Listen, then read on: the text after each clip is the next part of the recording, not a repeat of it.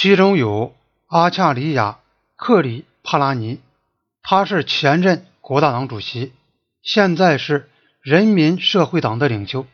他往往从前排座位上站起来抨击政府，特别是把目标集中在国防部长克里希纳梅农身上。他的顽强态度和他的灰色长发，使人想起古周子的模样。古周子是英国诗人柯利兹诗篇中的主人翁，这里用来描述这个议员像古周子一样白发苍苍和讲话娓娓动听。阿索卡梅达当时也在人民社会党里，他是一个道道地地的反共的自由主义知识分子。兰加教授是南方的安德拉邦人，是自由党的重要代表。还有米努马萨尼，从前是个社会党人，后来转变为右翼分子，表现了辩解者所通常具有的那种狂热。希伦穆克吉教授是个议会里共产党人的典型，讲话文雅、准确有力。他警觉地捍卫共产党的民权自由和议会权利，在独立人士中。法兰克·安东尼是有英国血统的印度人团体的领袖和指定议员，也很杰出。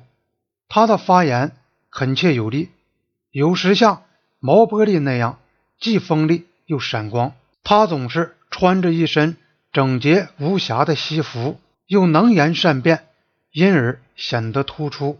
这个时期，印度议会办公和辩论。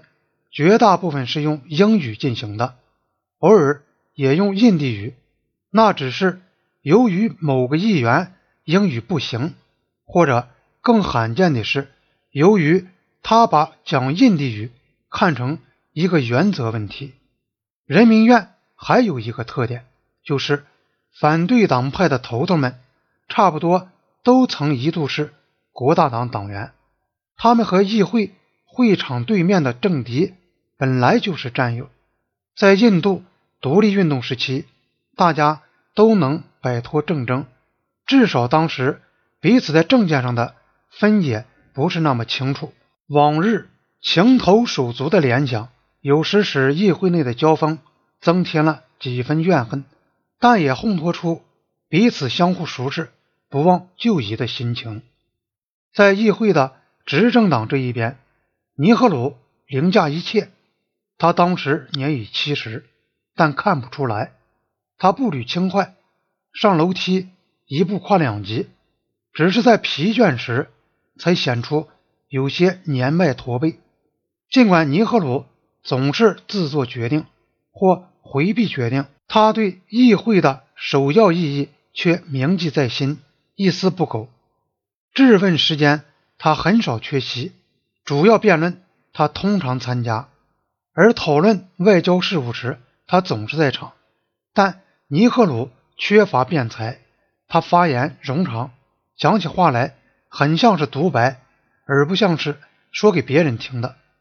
他从事议会活动是为了恪尽职守，而不是出于个性爱好。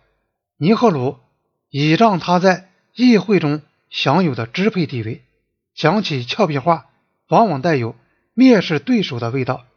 他常爱用“幼稚”“孩子气”等字眼斥责反对派议员。尼赫鲁的权威是议员们公认的。事实上，驾驭议会的，与其说是议长，不如说是尼赫鲁。当议会陷入喧哗混乱而不听议长号令时，尼赫鲁的尖刻声调一下子就压住了喧嚣，恢复了秩序。